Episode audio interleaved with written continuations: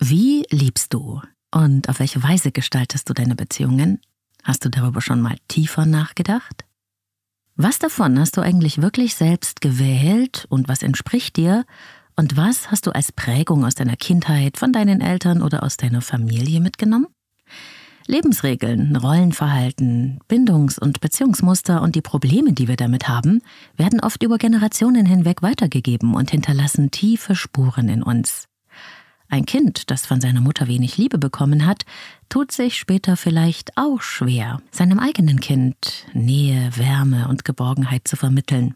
Eine Kindheit voller Gewalt kann unbewusst dafür sorgen, dass man Konflikte später ähnlich zu klären versucht oder auch absolut konfliktunfähig wird.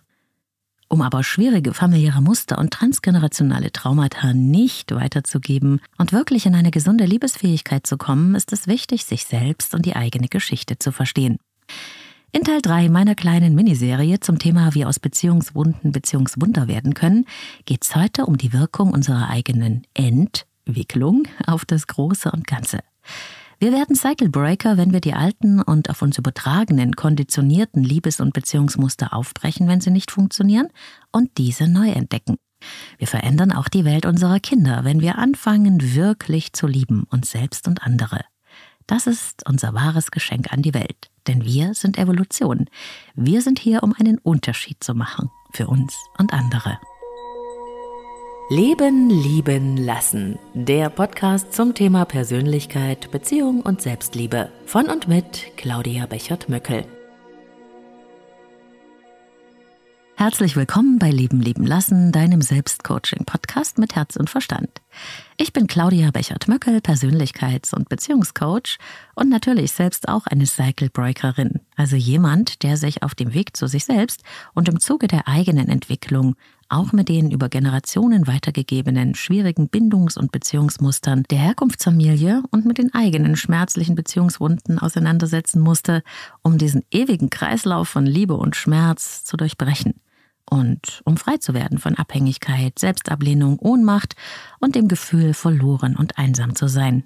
Das klingt so schön großartig, ne? Aber so ist es nicht wirklich in jedem Moment. Denn dieser ganze Prozess ist herausfordernd, anstrengend, tut auch oft sehr weh, berührt die wundesten Punkte und ist noch nicht zu Ende. Aber dieser Prozess lohnt sich, wirklich bei jedem einzelnen Schritt, weil die Versorgung und Heilung deiner Bindungswunden ja auch Schritt für Schritt die Beziehung zu dir selbst und die Beziehungen zu anderen im Außen verändert, dich authentischer macht und tiefe Verbundenheit spüren lässt. So kannst du nicht nur selbst wieder Vertrauen in dich und auch in die Liebe finden, du kannst auch mit deinen Kindern eine ganz andere Beziehungsqualität leben und ihnen etwas ermöglichen, das du vielleicht selbst nicht hattest das Gefühl, liebenswert zu sein, zum Beispiel so wie sie sind, dass sie sich verbunden fühlen dürfen und auch sie selbst sein, dass sie sicher und geborgen bei dir sind, auch wenn sie sich mal anders verhalten, als du es erwartet hast.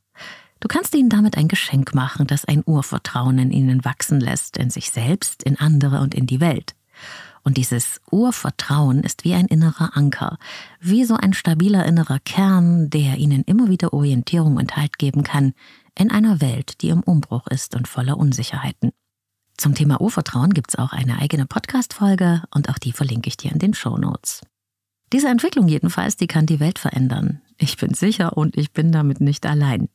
Deshalb heißt diese Folge heute auch im Untertitel Deine Liebe verändert die Welt. Die Evolution unserer Beziehungen beginnt in dir. Und diese Folge ist der Abschluss meiner kleinen Serie, wie aus Bindungswunden Beziehungswunder werden können. Teil 1 und 2 findest du in der letzten und vorletzten Folge von Leben leben lassen. Es lohnt sich dann nochmal reinzuhören, weil die Folgen so ein bisschen logisch aufeinander aufbauen und sich ergänzen, aber es steht auch jede Folge für sich. In Teil 1 ging es um Mutter- und Vaterwunden, also die Bindungserfahrungen unserer Kindheit und wie sie sich auf unsere Beziehungen auswirken. In Teil 2 ging es um die Frage, warum wir wirklich mit wem eigentlich in Beziehung gehen und auch um Trauma-Bonding. Und jetzt, in dieser Folge, schauen wir uns an, wie deine Liebe und deine Entwicklung die Welt verändern können. Wie du zum Cycle Breaker werden kannst. Wenn wir auf die Welt kommen, dann sind wir eigentlich nichts als Liebe, wir strecken unsere kleinen Ärmchen aus mit dem Wunsch nach Verbundenheit, nach Angenommensein und nach Sicherheit. Wir sind so wie eine kleine Pflanze, die sich nach dem Licht sehnt. Und wir fangen an, uns zu verbiegen, wenn uns diese wärmenden Sonnenstrahlen fehlen, wenn sie vielleicht spärlich sind, weil die Menschen, die für uns die Sonne sind, vielleicht aufgrund eigener Verletzungen selbst nicht so viel Licht für sich haben, dass sie auch uns noch ausreichend davon geben könnten. So verlieren wir uns in der ewigen Sehnsucht nach Liebe und finden Strategien, uns bestmöglichst anzupassen an die Situation, in der wir leben. Wir lernen, wie wir sein müssen, um vielleicht doch noch etwas mehr von der Liebe, der Sicherheit und dem Angenommensein zu bekommen, das wir so sehr brauchen. Und wenn das bedeutet, wir müssen dafür anders sein, als wir sind, wir müssen uns selbst übergehen, uns selbst verraten, verhindern oder ablehnen, dann tun wir das. Denn der Wunsch, dazu zu gehören, ein Teil von etwas zu sein, das ist nicht nur einfach eine Idee, es ist für uns existenziell als Kind. Wir brauchen die Großen, unsere Bezugspersonen. Wir sind noch nicht fertig, alleine lebensfähig. Wir hängen also von ihnen und von ihrer Zuneigung und Versorgung im wörtlichen Sinne ab. Und wir lernen von unseren Eltern, wie die Welt ist, wie man es macht in dieser Welt und was man tun muss, um gemocht zu werden und dazuzugehören. Später kommt dann natürlich auch noch die Schule und die Gesellschaft mit ihren Prägungen dazu. Aber die frühesten und intensivsten Prägungen sind die in den ersten Lebensjahren. Und in vielen Familien gibt es Muster, in denen Liebe mit Schmerz und Angst verbunden ist. Und diese Muster sind oft über Generationen weitergegeben worden. Wir schauen uns diese Muster ab, wenn wir klein sind, ohne es zu wollen. Und wir erfahren sie natürlich auch in der Beziehung, die wir zu unseren Eltern haben. Die sind ja meistens die Bezugsperson. Und so werden diese Muster zum Programm, das uns automatisch in eine ähnliche Erfahrung steuert und mit denen wir dann alte Erfahrungen rekonstruieren. Diese Muster leben dann fort und erzeugen im schlimmsten Falle immer neues Leid und neuen Schmerz. So als würde man im Karussell immer wieder in eine neue Runde einsteigen, und zwar in jede Generation wieder, auch wenn niemand das wirklich will. Die dysfunktionalen Muster, übrigens auch die gelingenden, werden so lange weitergegeben, bis wir sie erkennen, ins Bewusstsein holen, anfangen, uns und unsere Geschichte zu verstehen und die abgespaltenen Erfahrungen integrieren indem wir mehr wir selbst werden und echte Liebe leben und echte Liebe auch geben lernen.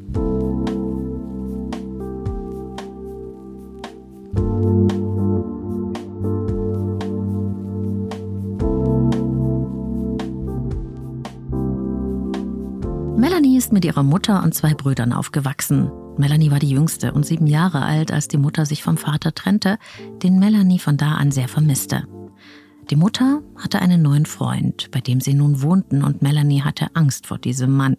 Sie beobachtete immer wieder, dass er der Mutter wehtat, gemein war, manchmal schlug er sie auch, und die Mutter weinte oft.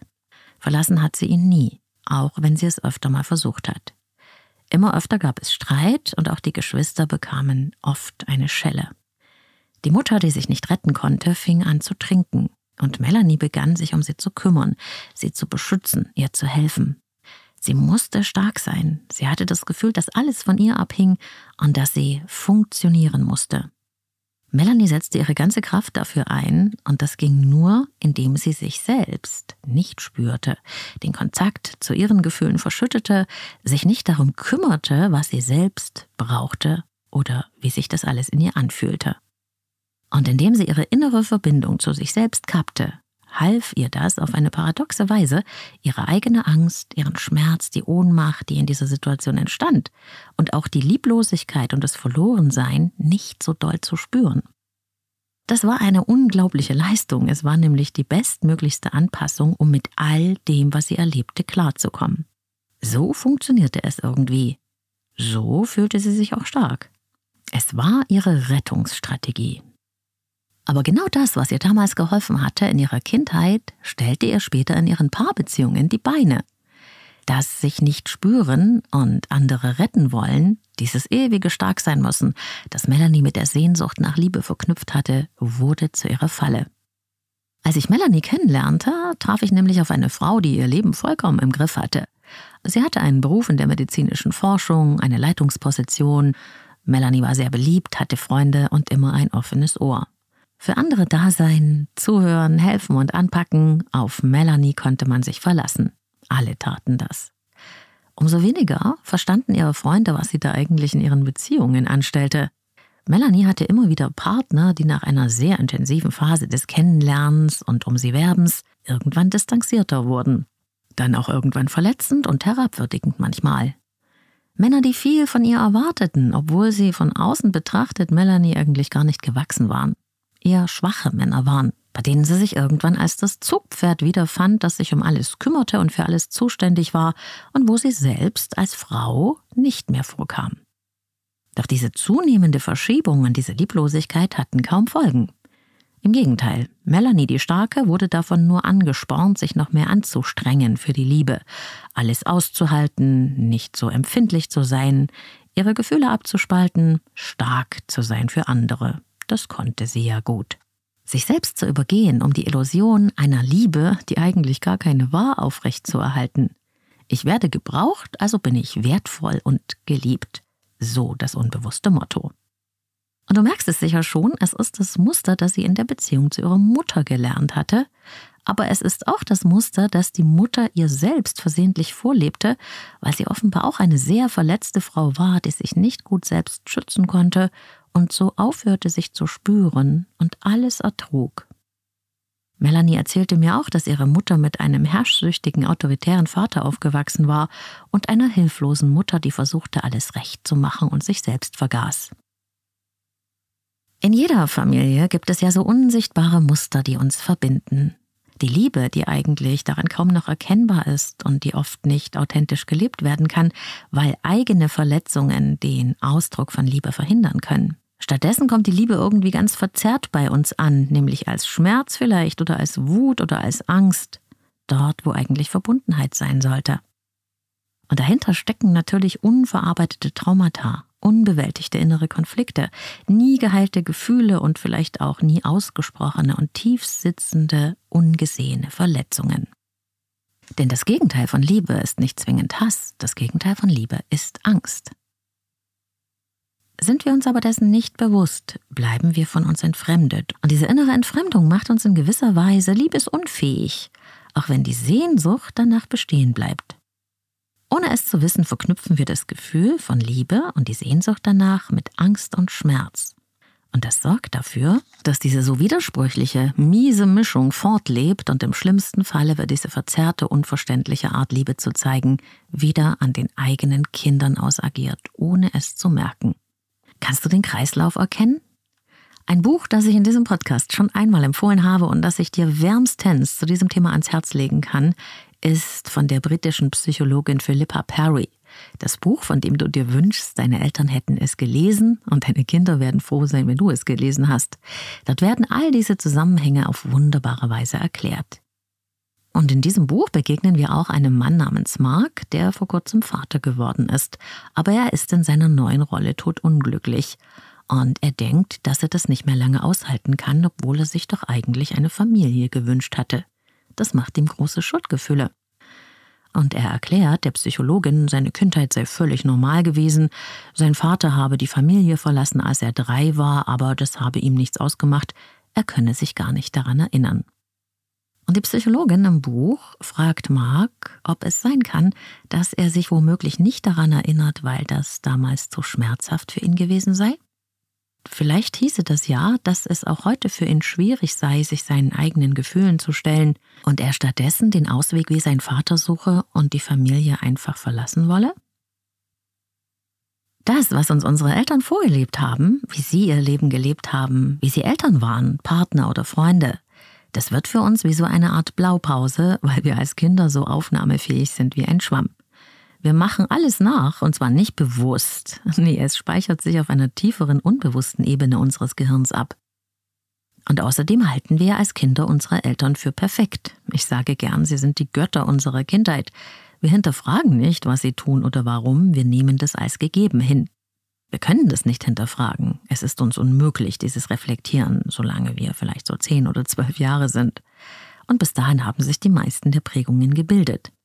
Genauso wenig wie wir sehen können, dass diese Menschen, unsere Eltern, selbst Fehler machen, manchmal hilflos sind oder manchmal nicht mehr weiter wissen. Das, was sie tun und wie sie es tun und auch was sie nicht tun, das speichern wir also, ohne es zu merken, als Grundannahmen über uns selbst, die Welt und wie man es machen muss, um in dieser Welt dazuzugehören, ab. Und danach verhalten wir uns. Da gibt es immer auch Gutes, das wir mitnehmen können in unser Leben, aber eben auch sowas wie Perfektionszwang, emotionale Entfremdung, Konfliktscheue oder Abhängigkeit und vieles andere mehr. Maria zum Beispiel, einer meiner Klienten, hatte eine Mutter, die er immer als kühl und distanziert erlebte. Eine Frau, die kaum Liebe geben konnte, wenig Emotionen zeigte, die ihn aber gut versorgte. Zu Hause ging es immer sehr rational zu und alles hatte seine Ordnung, auf die konnte man sich auch verlassen. Marios Vater war sehr streng und zeigte keine Gefühle. Aber es gab jede Menge Orientierung in Marios Leben. Die mangelnde Wärme und das kühle emotionale Klima zu Hause konnte Mario aber nur aushalten, indem er sich selbst immer mehr in seine Gedankenwelt flüchtete und seine Ängste, seine Wünsche, seine Bedürfnisse, aber auch seine Lebensfreude und Ausgelassenheit, sein ganzes Wildsein, das nicht gewollt war, einsperrte. Mario wurde ein Mann, der sehr vernünftig, rational und pragmatisch war und der mit Gefühlen wenig anfangen konnte. So lernte ich ihn auch kennen. Ihm wurde nämlich in Beziehungen immer wieder vorgeworfen, er sei wie ein Kühlschrank, würde sich irgendwie wie ein Roboter verhalten und sei nicht beziehungsfähig. Nach einer langjährigen, recht unterkühlten und funktionalen Ehe hatte er sich von seiner Frau getrennt. Jetzt, wo er wieder Liebe suchte, fand er nur Ablehnung. Er verstand nicht, wo der Fehler im System war. Mario wusste gar nicht, was diese Frauen, die er kennenlernte, von ihm wollten. Er machte doch alles richtig, hatte einen guten Job, war Ingenieur, machte gern Sport und war so irgendwie ein vernünftiger Kerl. Wir machten uns gemeinsam auf die Suche nach Marios verschütteten Gefühlen. Ganz behutsam. Und wir fanden sie dann auch hinter einer dicken Schutzmauer, die er sich schon in seiner kühlen Kindheit aufgebaut hatte, um bestmöglichst klarzukommen. Mario war sich nicht bewusst darüber, dass er sich von sich selbst entfremdet hatte, von seinen innersten Empfindungen. Für ihn war das ja normal. Doch als Mario langsam lernte, sich wieder zu fühlen, seine Emotionen spürte und zulassen konnte und auf sie reagierte, da kam so ein Leben in diesen Mann, der anfing sich selbst zu begegnen und dem kleinen Jungen, der er einmal war. Und irgendwann liefen auch die Tränen, und er begann, sich selbst und seine Geschichte zu verstehen und nach und nach zu integrieren. Und auf diesem Weg wurde nicht nur etwas in ihm vollständiger, weil er seine entfremdeten Anteile wiederfand, er wurde auch beziehungsfähiger. Und es war so wunderbar, ihn dabei zu sehen, wie er zu sich selbst nach Hause kam und entdeckte, wer er wirklich, wirklich war. Mario schrieb mir eine lange Mail mit sehr viel Wertschätzung und das ist natürlich wunderbar für mich. Aber zu sehen, wie sich die Beziehung zu seinen Töchtern veränderte, wie er anfing, in die Welt der Gefühle einzutauchen, tiefe Freude plötzlich spüren könnte, aber eben auch Ängste, die schon lange in ihm angestaut waren und verdrängt, und welche Möglichkeiten sich daraus ergaben, das war das wirkliche Geschenk, und dass ich ihn dabei begleiten durfte und sehen konnte, was wir Menschen erreichen können, wenn wir wirklich Mut haben, zu uns selbst aufzubrechen. Denn das wirkt ja immer auch auf mich selbst zurück und gibt mir die Kraft für meine eigenen Prozesse. Das Leben besteht aus Wechselwirkungen und wir alle sind miteinander verbunden, ob wir es sehen wollen oder nicht. Manchmal fühlen wir uns vielleicht einsam oder isoliert, aber das sind wir nicht wirklich. Wir sind Bindungswesen. Wir sind vernetzt und alles, was wir tun oder nicht tun, hat eine Wirkung, hat wieder einen Effekt auf andere mit uns verbundene Menschen. Aber wenn man das mal weiterdenkt, dann ist das nicht nur in der Gegenwart so, auch in der Zukunft und in der Vergangenheit. Hinter jedem und jeder von uns steht eine lange Reihe von unsichtbaren Vorfahren, die alle einen großen Einfluss auf uns und unser So-Sein hatten und haben. Nicht nur unsere Eltern, sondern auch deren Eltern und deren Eltern und deren Eltern. Sie sind nicht nur genetisch ein Teil von uns, sondern haben auch über die soziale Vererbung mit ihren familiären Mustern in Sachen Bindung und Beziehung Spuren in uns hinterlassen. Es gibt da viel Wertvolles, das wir auf diese Weise übertragen bekommen haben und von dem wir zehren können, aber es gibt eben auch sehr viel Schmerz, Leid und Angst. Und wenn du dir mal anschaust, wir gerade hier in Deutschland nach zwei Weltkriegen, die mit ihren Traumatisierungen nicht nur bei den Opfern der Kriege, sondern auch in den Familien jede Menge unbewältigte, unbearbeitete Traumatisierungen hinterlassen haben, die in fast allen Familien durch Tod, Vertreibung, Hunger, Vergewaltigung, Gefangenschaft, Bombenhagel Spuren hinterlassen haben. Zu diesem großen Thema transgenerationaler Vererbung, Kriegskinder und Kriegsenkel habe ich ein Interview gemacht, das du hier zu einem späteren Zeitpunkt in diesem Podcast hören wirst.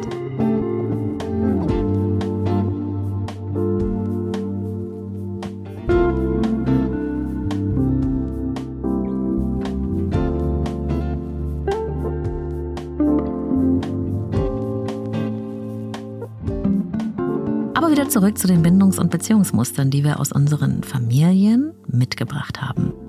Wir stehen also auch mit den Menschen in Verbindung, die wir vielleicht nie gesehen oder kennengelernt haben. Aber zu verstehen, welches familiäre Erbe wir hier tragen, das wir uns nicht ausgesucht haben und dessen Konsequenzen auf unsere eigenen Denkgefühls- und Verhaltensmuster, auf unseren Umgang mit Gefühlen, auf unsere Beziehungsfähigkeit und unsere Selbstliebe hat, das ist entscheidend. Manchmal heißt das, auch mit der Dunkelheit zu kämpfen, um ans Licht zu kommen. Als ich verstanden hatte, in was für eine Welt und was für ein Umfeld mein Vater und meine Mutter hineingeboren wurden, aus welchen Familien sie kamen und was sie selbst als Kind und mit ihren Eltern erlebt und erlitten hatten, welche Wunden sie daraus hatten mitnehmen müssen, welche Schatten über ihrer Kindheit lagen, da habe ich einen anderen Blick bekommen auf das, was ich mit ihnen erlebt hatte. Ich konnte den Kontext ändern auch wenn das nichts an den Erfahrungen änderte.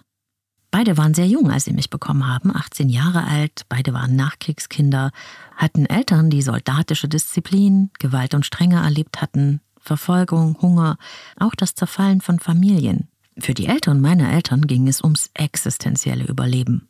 Und das muss etwas mit den Kindern, die meine Eltern waren, gemacht haben.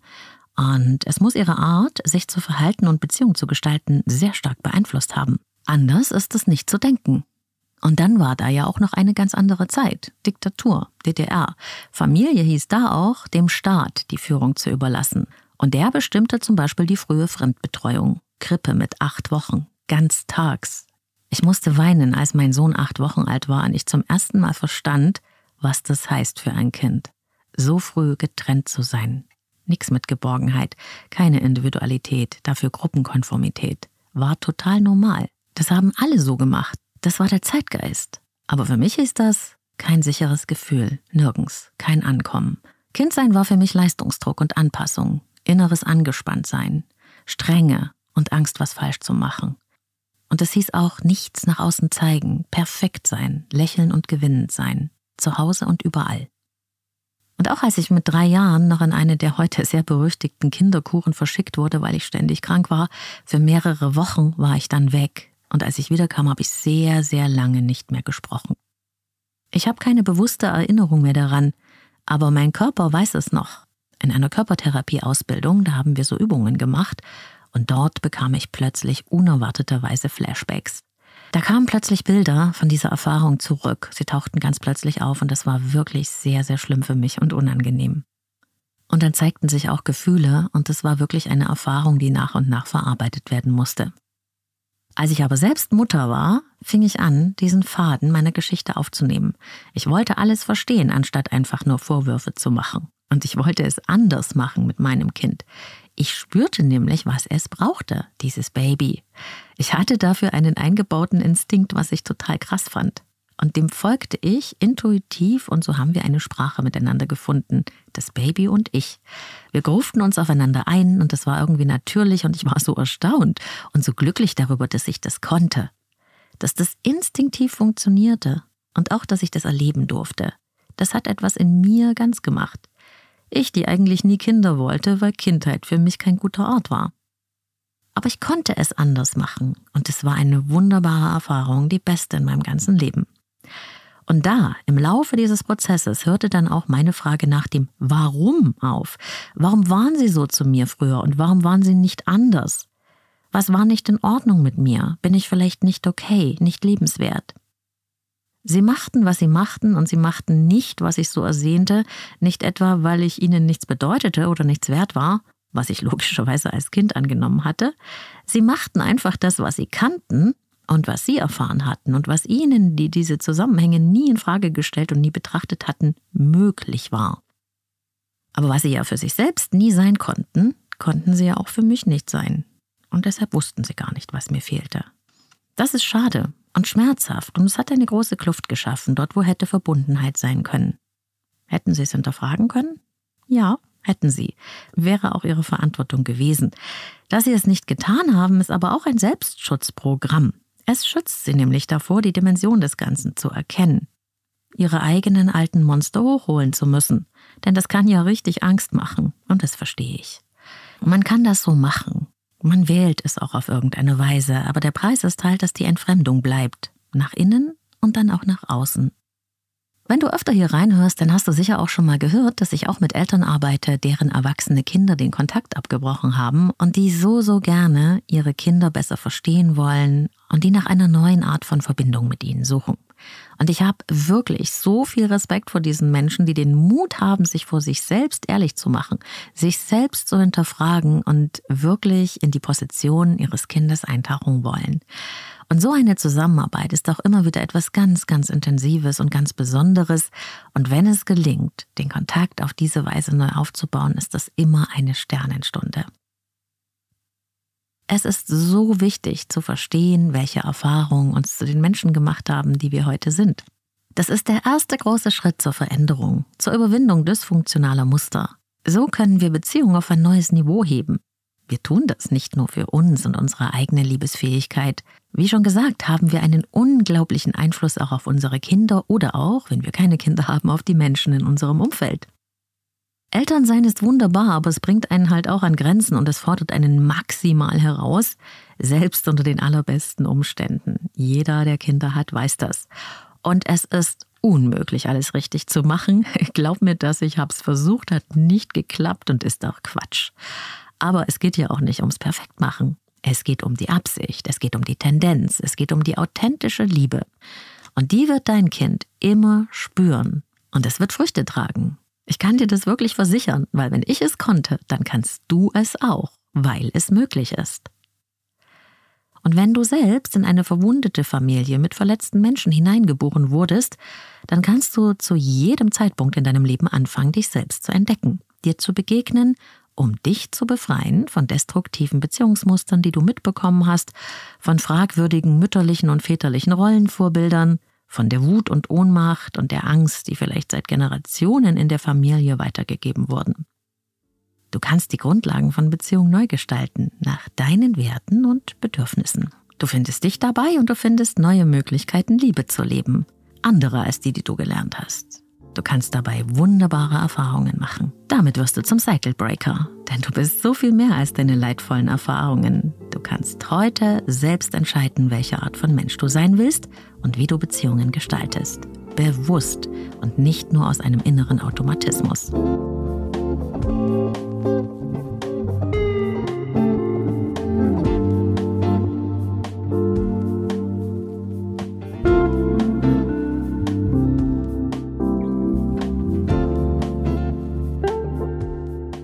Du also eine Mutter oder ein Vater mit einem verwundeten familiären Bindungshintergrund bist und du deine Kinder anders erziehen möchtest, wenn du einen Unterschied machen möchtest, dann bist du sowas wie eine Heldin oder ein Held, eben ein echtes Vorbild und es wird sich lohnen.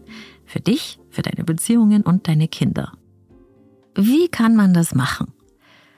Zuerst mal, es ist oft ziemlich schwer zu erkennen, dass wir, wenn wir irgendwie seltsam reagieren, zum Beispiel sehr übergriffig werden oder sehr laut oder sehr emotional, vielleicht gar nicht auf eine aktuelle Situation reagieren, sondern auf die Situation in der Vergangenheit oder eine Übertragung aus familiären Mustern. Es braucht ziemlich viel Selbsterforschung und hier kommen ein paar Hinweise, wie du deinen Mustern auf die Spur kommen kannst, wenn du Mutter oder Vater bist. Schritt 1. Schau nach innen und beobachte dich. Beobachte, in welchen Situationen du deinem Kind gegenüber irgendwie unangemessen reagierst. Welche Verhaltensweise deines Kindes löst eine starke, emotional negative Reaktion in dir aus? Ist es vielleicht, wenn dein Kind nicht in die Pötte kommt oder wirst du ungeduldig, wenn es nicht die richtigen Leistungen bringt? Fahren denn nach emotionalen Reaktionen in dir, die viel stärker sind, als die auslösende Situation es hergeben würde. Ich habe zum Beispiel früher oft beobachtet, dass ich so eine rasende innere Ungeduld bekam, wenn mein Sohn bei seinen Hausaufgaben langsamer war, als ich das angenommen hatte. Vielleicht wirst du manchmal irgendwie wütend oder laut gegenüber deinem Kind. Vielleicht machst du unfassbar viel Druck und wunderst dich, wo das jetzt eigentlich herkommt. Welches Verhalten deines Kindes ist das, das diese Reaktion in dir auslöst? Kommt das öfter vor? Und im nächsten Schritt überlege bitte einmal, was wäre dir denn früher passiert, wenn du als Kind das Verhalten gezeigt hättest, das dich heute an deinem Kind ärgert? Was wäre passiert, wenn du als Kind so gewesen wärst? Spüre in dich hinein, welche Gefühle dabei hochkommen. Oft führt bereits das Bewusstsein darüber, wo unsere Reaktion eigentlich herkommt, dazu, dass wir uns besser davon distanzieren und unsere Reaktion mehr auf das Jetzt und Hier, also auf die wirklich reale Gegenwart anpassen können, anstatt auf eigene alte Gefühle zu reagieren.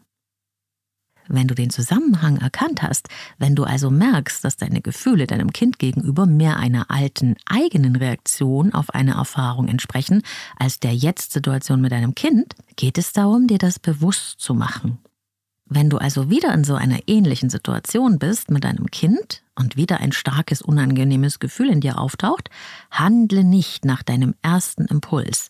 Beobachte diesen Impuls und versuche dir Zeit zu verschaffen. Geh vielleicht für einen Moment aus dem Kontakt heraus, sage, ich komme gleich wieder, atme durch. Vielleicht so 15 Minuten, vielleicht auch nur fünf. Aber handle nicht aus deinem inneren ersten Impuls heraus, der aus deiner Wut oder Ohnmacht kommt denn das ist wahrscheinlich ein altes Gefühl und hat viel mehr mit deiner Vergangenheit zu tun als mit deinem Kind im Jetzt und Hier. Schritt 1 also, mache dir bewusst, auf was du hier wirklich reagierst, erkenne deine eigenen inneren Erfahrungen und Muster. Und Schritt 2, folge nicht dem ersten Impuls, sondern schalte um in die Bewusstheit, mache eine Pause zwischen Reiz und Reaktion und handle dann bewusst anstatt automatisch. Natürlich ist das nicht einfach und in vielen Fällen reicht diese kleine Anleitung natürlich nicht aus. Die Verletzungen sitzen manchmal zu tief und die Muster sind nicht so offensichtlich erkennbar und manchmal auch so hartnäckig, dass sie nicht einfach zu verändern sind. Hier lohnt es sich tatsächlich, professionelle therapeutische Unterstützung in Anspruch zu nehmen. Aber auch zu erkennen, dass du hier vielleicht gar nicht auf dein Kind reagierst, sondern auf eigene alte Erfahrungen, ist schon mal ein wertvoller erster Schritt. Wenn du keine Kinder hast und deine familiären Bindungsmuster machen dir vor allem in Beziehungen zu anderen, in Partnerschaften und Liebesbeziehungen zu schaffen, dann findest du viele hilfreiche Hinweise zur Selbstentdeckung deiner Muster auch im ersten und zweiten Teil dieser Miniserie zum Thema, wie aus Bindungswunden Bindungswunder werden können. Das ist die letzte und die vorletzte Folge. Wie immer findest du alles in den Show Notes. Wir sind Evolution. Ich sag's gerne nochmal, weil es so wichtig ist. Du und ich und jeder da draußen. Wir sind ein Teil von allem, was ist. Wir sind Entwicklung. Und die Liebe ist eine Kraft in uns und sie ist die stärkste Kraft im Universum. Und wenn wir hier sind, um sie in die Welt zu bringen, dann beginnt das in uns. Es beginnt damit, dass wir uns selbst wieder zusammenfügen, unsere Teile zusammensammeln, sie integrieren und so auch irgendwie heil werden lassen. Und das geben wir weiter an unsere Kinder, aber auch in die Gesellschaft hinein zu unserem Wohle und zum Wohle aller. Ich wünsche mir eine Welt, die besser und anders ist als die, in der wir heute leben. Aber ich versuche jetzt nicht, die Welt zu verbessern, indem ich kämpfe. Das ist sicher auch richtig und ein sehr, sehr wichtiger Weg, aber es ist eben nicht meiner. Ich habe eher das Gefühl, dass die Veränderung von innen nach außen geschieht. Sich zu entwickeln bedeutet für mich, sich frei zu wickeln von dem, was man nicht ist, bis hin zum Wesenskern, damit wir die sein können, die wir wirklich, wirklich sind, also so, wie wir gemeint sind, wie wir uns wohlfühlen. Und wenn wir in uns selbst zu Hause sind, dann können wir unsere besten Fähigkeiten auch in die Welt hineingeben. Und das ist der Weg, der mir gut gefällt. Irgendwie mein Beitrag zum Großen und Ganzen. Das ist meine Art, die Liebe zu zeigen. Und was immer deiner ist, er ist in Ordnung. Sei du die Veränderung, die du dir wünschst, und dein Beitrag wird einen Sinn machen. Im Kleinen mit dir selbst und den Menschen in deiner Umgebung, aber auch im großen kollektiven Sinne.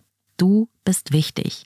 Du und dein Leben machen einen Unterschied, auch wenn du das nicht immer fühlen kannst. Denn alles ist mit allem verbunden. Wenn du einen Stein ins Wasser wirfst, dann geht er nicht einfach nur unter. Er erzeugt ja diese Wellenbewegung, die große Kreise zieht. Und du kannst mit deinem Verstand nicht erfassen, welche Wirkung du und deine Entwicklung auf andere Menschen haben wirst. Das setzt sich einfach immer weiter so fort. Denn das Leben ist systemisch. Es beruht ja auf Wechselwirkungen.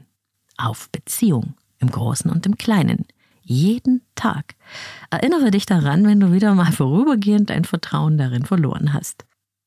Und das ist mir auch wichtig. Verstehe dich. Umarme dich und deine Wunden und versorge dich, kümmere dich gut um deine Bedürfnisse. Das ist die Voraussetzung für gelingende authentische Beziehungen mit anderen, die nicht auf Angst und Schmerz, sondern auf Freiwilligkeit und tiefen Gefühlen von Verbundenheit basieren.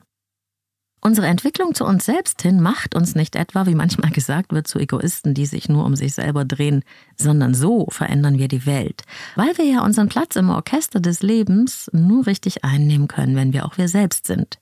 Aber bitte erwarte bei diesem Prozess keine Wunder, denn das kann ich dir sagen, sowas wie Risiken und Nebenwirkungen. Wenn du anfängst mit diesem Prozess, wird es möglicherweise nicht allen Menschen gefallen. Du wirst auch auf Widerstand stoßen. Vielleicht sogar von den Menschen, von denen du dir eigentlich Verständnis erhofft hattest. Oder auch von deiner Familie und sogar von deinen Geschwistern. Aber das heißt nicht, dass du falsch liegst. Vielleicht sind diese Menschen noch nicht bereit für diese Entwicklung. Tür zur Veränderung geht ja nur von innen auf. Man kann da anklopfen, aber wenn sie zubleibt, brauchen wir Akzeptanz für diese Wahl, auch wenn sie nicht bewusst passiert. Aber du kannst sicher sein, es wird Menschen geben, die dich verstehen wollen und deinen Weg mit dir gehen wollen und können. Und dort wirst du Bestärkung erfahren. Das Thema Beziehung und Beziehungsfähigkeit ist viel größer als wir selbst. Es reicht weit über uns und unsere Partnerschaften und Familien hinaus. Die Muster des Lebens stecken im kleinen wie im großen Ganzen. Du bist ein Teil von allem, was ist, und in dir ist die ganze Welt. In uns, in der kleinsten Einheit der Gesellschaft, können wir anfangen mit unserem Wunsch nach Verbundenheit und dann strahlt es auch über uns hinaus aus. Es lohnt sich jeder einzelne Schritt auf deinem Weg, wenn du den Mut hast, ihn zu gehen. Und dazu gehören auch die vielen Abgründe und Probleme, die wir in diesem Prozess erleben, die Unsicherheiten und die Zweifel. Denn darin lernen wir ja schließlich, wie es nicht geht. Ich weiß, was du denkst. Warum muss dieses ganze Lernen dann immer so wehtun? Glaub mir, das habe ich mich auch schon hunderte Male gefragt. Kann es nicht einfacher sein? Tja, wahrscheinlich brauchen wir den Schmerz, weil wir sonst keine Notwendigkeit sehen, uns auf den Weg zur Veränderung zu machen. Und mir gefällt da der Spruch, geht's dir gut oder lernst du gerade etwas? Alles Liebe, deine Claudia.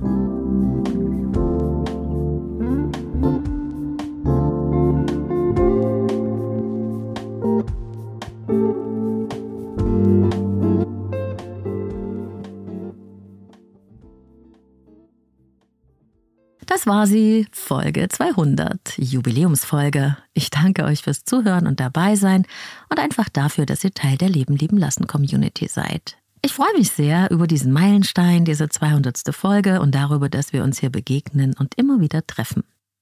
Und es ist auch die letzte von drei Teilen meiner kleinen Serie zum Thema, wie aus Bindungswunden Beziehungswunder werden können. Ich hoffe, diese Reise war für dich so spannend wie für mich selbst. Du hast für dich etwas entdecken oder mitnehmen können in dein Leben, in deine Beziehungen. Oder du hast etwas für jemand anderen entdeckt, der dir am Herzen liegt. Teile den Podcast daher gerne sehr großzügig in Social Media und mit Menschen, die du liebst. Ich wünsche mir sehr, dass sich noch mehr Menschen auf den Weg zu sich selbst machen und Cycle Breaker werden. Es ist nie zu spät dafür. Wenn du neu hier bist, abonnieren und Glocke aktivieren bitte nicht vergessen, damit du keine Folge mehr verpasst. Jede Woche gibt's bei Leben lieben lassen neue Inspirationen zur Persönlichkeit, Beziehung und Selbstliebe. Alle Infos aus dieser Folge habe ich dir auch in den Shownotes verlinkt. Feedback zur Sendung gerne via Insta unter dem Post zu dieser Folge. Du findest mich überall auf Social Media unter Leben lieben lassen Podcast. Ich habe sehr viel Post bekommen zu dieser dreiteiligen Serie. Ich danke euch allen für euer Feedback und eure Liebe. Das hat mich sehr motiviert. Denn als ich den Impuls hatte zu dieser dreiteiligen Serie, da habe ich nicht wirklich abschätzen können, welche Ausmaße das annehmen würde und an welchen Punkten ich selbst nochmal vorbeikommen würde. Aber es hat sich sehr gelohnt. Alle Infos zu mir und meinen Angeboten in Beratung und Coaching, wenn du selbst dein Thema hast, findest du auf www.leben-lieben-lassen.de, meiner Website. Dort kannst du auch dein persönliches Kennenlerngespräch vereinbaren. Ich arbeite mit Einzelklienten und Paaren, online und in Präsenz. Ich wünsche dir alles Liebe, wo und wann immer du mich hörst. Bis ganz bald.